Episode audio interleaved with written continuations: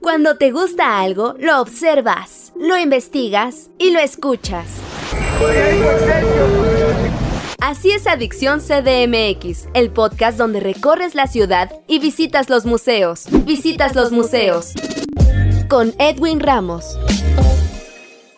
¿Qué tal amigos de Adicción CDMX? ¿Cómo están? Bienvenidos a un nuevo podcast, a una nueva entrega, el primero de este 2024. Primero deseándoles a todos que tengan un excelente año, que cumplan, que gocen de cabal salud en la chamba. Y gracias también por su sintonía con este podcast. El día de hoy nuestro primer invitado se trata no de un director de museo, no de un director de teatro, sino es de un músico. Ustedes saben que también aquí en Adicción CDMX le damos voz a todos los artistas y la música no es la excepción. Me encuentro con Abelardo 3. El es un músico, un proyecto. Anteriormente platicamos con él. Sin embargo, ahora se presenta aquí con nosotros. Primero que nada, Abelardo, un gusto recibirte. ¿Cómo estás? Muy bien, Edwin. Acá, pues contento de poder platicar con ustedes y de que me recibas en tu espacio. No, hombre, al contrario, gracias a ti por este tiempo, por esta charla. Y de entrada, siempre me gusta preguntarle, ¿no? A las personas que, que están como invitados en el podcast. Es en tu caso como en la música, ¿no? ¿Cómo fue que te iniciaste, ¿no? Si la música te encontró a ti, si dijiste yo me quiero dedicar a esto? ¿Cómo es que trasciende a Belardo 3, ¿no? A, realizarse como músico. Yo nací en una familia muy musical, con una mamá que toca la guitarra en una rondalla hasta la fecha, 51 años después. Toca con su banda, con su rondalla, misas y cosas así, ¿no? Pero, o sea, toca, es músico. Alguna vez tuvo un grupo de rock. Igual mi mamá era cantante en esa banda. Y pues mi papá es una persona que nos trajo la música versátil, la música guapachosa, como toda esta parte, ¿no? Mi mamá como la parte los Beatles, los Creedence, Led Zeppelin y como la onda de la música de culto, por así decirlo. Y mi papá, pues como esta contraparte, pues muy mexicana, ¿no? O sea, pues que al final de donde venimos, ¿no? La música no regional, pues como tradicional de, del país y pues la música bailable. Entonces crecí en una familia muy musical y eso me llevó a, tener, bueno, a, que mi camino siempre fuera como muy allegado a la música, ¿no? Tengo otro primo que igual este, se dedica, bueno, mi mamá, su hermana y su hermano también forman parte de esa ronda ¿no? Entonces, o sea, muy musical y un, este, un primo, hijo de mi tío, el más grande, fue parte de quien nos indujo a la música ya como en estos lares ya de juventud. Se dedica a tocar el covers y nos dijo, si quieren armar una banda, yo les enseño como las mañas, ¿no? Del rockero. Y sí, justo él, este, fue también un parteaguas para, para iniciarnos en la música. Pertenezco a otros dos proyectos, uno de punk que se llama Vulva, otro de rock experimental progresivo que se llama Mustang Stellar. Pero la pandemia me llevó a pues, el encierro y esta parte, el primer año de la pandemia me llevó a crear este proyecto donde yo ya traía una inquietud desde hace algunos años de crear una, un proyecto en el cual pues, me sintiera como que toda la responsabilidad cayera en mí, ¿sabes? O sea, esta parte de cantar en español, de cantar rolas como con un mensaje y esta parte como más amor, desamor y obviamente esas decepciones, lo comentaba en un live que tuve con mis seguidores en Instagram, pues como esa parte del amor y el desamor que creo que todos hemos vivido y los casi algo en la pandemia me llevaron a crear este proyecto, como a decir ya vamos a gritar a todo el mundo pues lo que tienen que ser este tipo de canciones como más romanticonas, pero con un toque sin perder la esencia punk que me caracteriza. Entonces ahí es como surge esto. Oye, y también el nombre, porque digo, a mí cuando lo escuché la primera vez me, remitió, ¿no? A este personaje de Plaza Sésamo, quizá, que quizá nada tenga que ver, pero digo, pues es una, una referencia quizá. Como tú bien mencionaste, a partir de tus inicios musicales, tú mezclas estas influencias, ¿no? Que van desde el country de Johnny Cash, pasas por el punk, como ya nos mencionaste, ¿no? De Ramones, y llegas a este romanticismo de, de los temerarios. Incluso tú has denominado tu género como country salvaje. Sí, pues justo eh, creo que la parte de Abelardo tercero, cabe resaltar, ahora que mencionas lo del nombre, me llamo Abelardo. Mi segundo nombre de bautismo en el acta de nacimiento es Abelardo, porque mi papá se llama Abelardo, pues a secas, ¿no? Mi hermano también, su segundo nombre es Abelardo y yo soy un tercer Abelardo. Por eso fue que dije, bueno, Abelardo tercero suena muy grupero y le queda perfecto, ¿no? Y sí, bueno, el Abelardo de Plaza Sésamo siempre ha sido el chiste de toda mi vida, ¿no? Así como que la gente, ah, como el pajarote de Plaza Sésamo. No pasa nada, me gusta, como que hace años sí sentía como de, ah, no, todos me bromean con eso, pero no ahora, pues justo creo que empató perfecto para darle un concepto a este proyecto y ese concepto, pues muy grupero, ¿no? Como muy country, muy más desenfadado, más, más propio. Y sí, las las influencias van perfectamente como lo dijiste, ¿no? O sea, soy muy fan de Johnny Cash, del country tradicional, del country original, muy gringo, ¿sabes? Tololoches y percusiones, ¿no? Como no, no tanto una batería o un bajo eléctrico, más bien como la parte tradicional de ese tipo de música. Y justo fue hacia donde yo quería llevar este proyecto. Pero después me empecé a dar cuenta con mis primeros demos, que se los empecé a mostrar igual a medios, amigos, que me decían, eh, justo una persona, un gran amigo, el editor de Playboy, Arturo J. Flores, me dijo, güey, es un country punk. O sea, como que las rolas y el estilo y el rasgueo se iba haciendo muy punk de la guitarra, ¿no? Y yo, ah, pues chido, me gusta, ¿no? Pero por ahí cuando empecé a hacer la producción de las rolas que voy a estar presentando ya este año como un EP oficial, justo lo platicaba con mi productor Lucas O, que le dije, oye amigo, pues yo quiero sonar, quiero que ese brochazo de, de mexicanidad, ¿no? Porque, o sea, me gusta, me gustaría, no sé, que sonara muy 100% gringo, muy Johnny Cash, pero antes que somos mexicanos, nuestras raíces vienen de la música regional y tradicional, ¿no? Mexicana. Y entonces le dije, no, pues yo quiero esa parte como sintetizadores ahí, como curiosones, como los que tenían los gruperos de los ochentas, ¿no? Pues ahorita esta rola que estoy presentando, pues trae una tuba, ¿no? O sea, el instrumento principal es una tuba que es típico de las bandas pues, de regional mexicano, ¿no? Entonces, sí, la, la verdad quise, quise salir un poco del cascarón del rock, ¿no? Y lo llevo muy bien con mis otros proyectos, pero pues sí, este proyecto tenía que ser algo muy personal. Sí, esto que mencionas de la tuba, ¿no? De, tu sencillo, que por cierto se llama El año que, que, no existió, que ahorita nos vas a contar cómo fue que lo grabaste y así. A mí me recordó, fíjate, a, a un proyecto que también se entrevistó hace no mucho, también aquí en Adicción, que se llama 21 gramos, que son músicos de Real de 14. En particular, tu canción, esta canción, me remitió a eso, como si fuera poesía. No sé, a mí me remitió eso, o sea, el sonido de la tuba, así como me imagino con una reverberación. Y platícanos precisamente a raíz de esto que tú ya comentaste, cómo fue que la ideaste, ¿no? Esta, esta concepción creativa. Cuando empecé a, a componer las rolas, obviamente fue con mi guitarra acústica. En 2021 grabé eh, saqué dos, un sencillo doble de esta canción del año que no existió. Igual está en las plataformas, justo como, como con la intención de sacar demos, ¿no? De decir, bueno, quiero este proyecto, ya nació en la pandemia, pues bueno, vamos a darle vida, ¿no? Y entonces nacieron estas canciones y este, las grabé en acústico, hice dos versiones, una muy movidita y una muy lenta, muy depresiva, ¿no?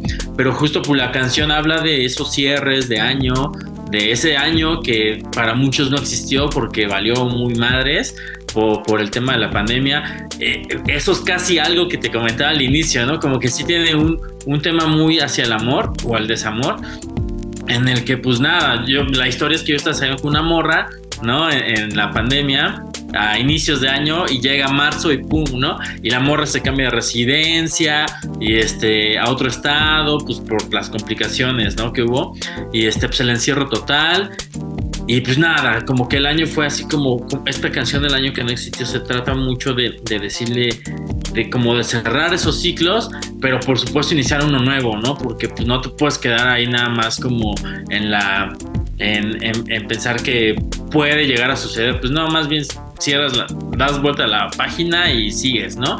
Y, y, cuando llegué con Lucas, este amigo de Guadalajara y gran músico, me le mostré las rolas y me dijo, güey, pues están chidas. Este, le, propuse que fuera mi productor. De hecho, soy el primer músico que produce, que, produjo, aunque soy de los últimos que está sacando su material, ¿no? Y le dije, güey, yo la neta quiero esta rola que tenga una tuba. Le va a dar un toque muy profundo, muy nostálgico, muy triste y, además como que va a machar un poco con esa mexicanidad a la que yo quiero llegar, ¿no? Porque creo que muchos puristas o mucha gente que me sigue con mis otros proyectos cuando empecé este proyecto me decían, güey, pero si tú vienes rock, pero ¿cómo vas a hacer este, esto? Porque ya esto te convierte como en banda de recodo cosas así. No, pues no, no es nada de eso, ¿no? O sea, estoy tratando de hacer algo diferente nada más, ¿no? Creo que como músico, como creativo, siempre es bueno tratar de hacer algo diferente. Y por eso la tuba, o sea, se, se me hace un instrumento muy, muy interesante. Siempre me ha gustado ver en las ferias de, acá de mi pueblo que toca la banda, ¿no? Al santito y así. Y, pues ya, ¿no? El, instrumentote, ¿no? Que es así enorme la tuba. Esta tuba se grabó con eh, una tuba más de, como de orquesta. Sí, es una tuba más, más de orquesta, pero me encantaría llegar a tocar en vivo esta canción con una tuba de banda, ¿no? O sea, sería como uno de mis mayores logros a desbloquear en este 2024. A mí me dio más esa impresión, no sé, yo estoy más habituado a, incluso asistir a conciertos, ¿no? De, de, orquesta, porque evidentemente me imagino que la sonoridad, ¿no? Debe ser muy diferente a la de música regional o popular, como tú bien dices, ¿no? Que se escucha en los pueblos, en las fiestas patronales, a algo así de orquesta. Y tú también decías hace unos instantes, ¿no? Esta canción, tú planeas incluirla en este EP, ¿no? Que ya nos mencionaste, que es tu idea que también en este 2024 se desbloquee ese proyecto. Yo te pregunto, ¿cuántos temas se integrarían, lo conformarían y a partir de qué fecha tentativa, ¿no? ¿Te gustaría lanzarlo? De hecho, el año que no existió es la rola que va a cerrar el EP. Ya no quise que pasara más tiempo. Obviamente, aunque somos músicos independientes, pues tratamos de tener una planeación. O sea, no quería que pasara otro fin de año más sin sacar la rola. Entonces, desde hace unos dos, tres meses estuve haciendo la planeación de la salida de esta rola y tenía que suceder sí o sí este 31 de diciembre como una fecha muy especial para, para el lanzamiento por el cierre de ciclo y el comienzo de un nuevo año. El EP, respondiendo a tu pregunta principal, el EP va a contener cuatro rolas muy interesantes. La neta es que dos muy bailables, una muy country, una muy norteña, creo. O sea, sí está, está muy chida. Me, me encanta, una de ellas trae un poema, así tipo Los Temerarios, tipo Grupo Brindis, así en medio, o Los Acosta, ¿no? Con esos poemas ochenteros, este, que, que, que en realidad no, no hilaban poesía, pero creaban poemas para sus canciones y eso a mí me encanta de esa música eh, grupera, ¿no? Entonces, esta rola trae un poema, a mí esa rola me, me, encanta. Ya hablaremos de ella, yo creo que va a ser el segundo sencillo, este, por ahí de marzo, yo creo que lo vamos a lanzar. Y este y, también eh, la cuarta rola que va a ser parte de estos sencillos es un blues. Es, es, como la más rockera, ¿sabes? Pero un blues bastante cósmico. Tiene parte mucho de mi esencia muy rockera, esa rola, pero está muy rica. Es un blues totalmente muy chido.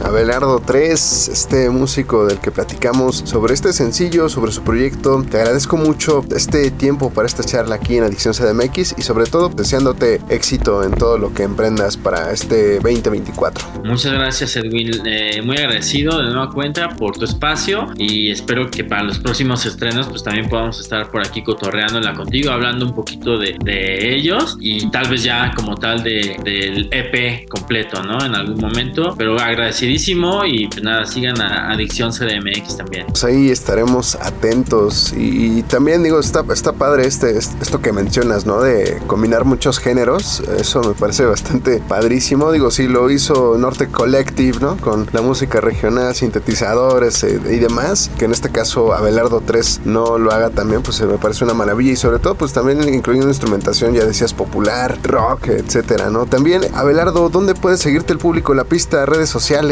Para que siga al pendiente de tu trabajo y de estos lanzamientos? Pueden seguirme en Facebook como Abelardo Tercero con tres romano, en Instagram como Soy Abelardo Tercero y pues bueno, mi música está en todas las plataformas digitales, todos los iconos que conocemos y los más tradicionales, que es el verdecito, ¿no? El de Spotify, creo que sí lo puedo decir, para que escuchen la rola, ¿no? O sea, no se confundan, hay otras dos rolas más y otra, otro demo que tengo, pero bueno, escuchen todo el material que tengo, pero sí en el año que no existió, que la neta, pues hace tiempo que no sacaba una rola en general con mis proyectos. Me gusta mucho hablar de esta rola y me gusta mucho escucharla. O sea, muchas veces me pasa con mi música que, me da pena, ¿no? Así como, o llegas a una reunión y ah, ya llegó el músico y ponen tu rola, ¿no? Pero en particular esta, me gusta escucharla mucho. O sea, me gustó mucho cómo quedó. Hay mucho trasfondo, más allá ya de, de este casi algo con esta morra que ya, obviamente, ya pasó. El trasfondo de aventarse a hacer un proyecto solista, ¿no? Creo que es lo que más me emociona y por eso me gusta mucho escuchar, ¿no? El ejercicio de grabarla con un instrumento pues, de viento, diferente para mí que estoy acostumbrado a guitarras, pianos y theremins y cosas así que son más, más propias de lo que hago o llevo haciendo más años. Entren a mis redes sociales, síganme y escuchen mi sencillo El año que no existió. Muchísimas gracias, Abelardo. Soy Edwin Ramos, gracias. Nos escuchamos hasta el siguiente capítulo aquí en Adicción CDMX. Hasta la próxima.